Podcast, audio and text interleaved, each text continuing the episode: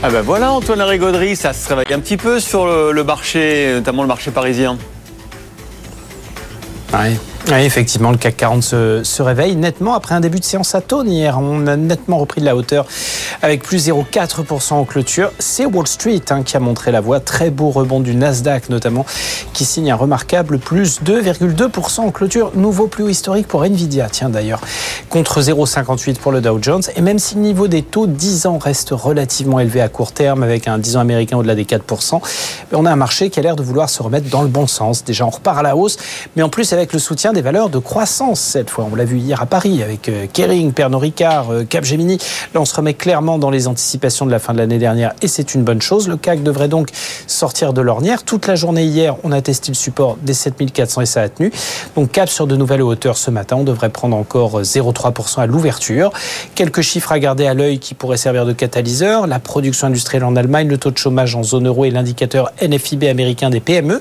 Mais pour le moment, ça se présente plutôt bien. On a un premier point d'inflexion nette après un tout début d'année, c'est vrai, très laborieux. Bon, je salue votre optimisme, euh, Antoine, mais enfin, il faut quand même être prudent. La Chine, euh, ça va toujours pas très bien. Le pétrole euh, qui continue de décrocher. Mmh. Oui, ça va un petit peu ensemble. Hein. Clairement, pas bon ce qui se passe sur les bourses chinoises. On, est quand même au plus bas depuis 5 ans en ce moment sur les principaux indices. Trois années de baisse consécutive hein, sur le marché chinois et pas une seule hausse quotidienne depuis le début de l'année.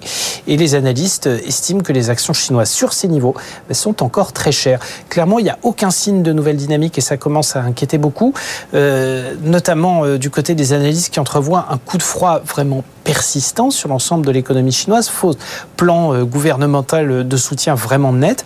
Et c'est sans doute un des éléments qui pèse aussi sur le marché pétrolier, parce que là encore, on a une phase difficile, hein, alimentée aussi par des gros niveaux de stock et de production à court terme côté américain. Malgré des perspectives de reprise nette cette année, on a des cours du brut qui ne redécollent pas.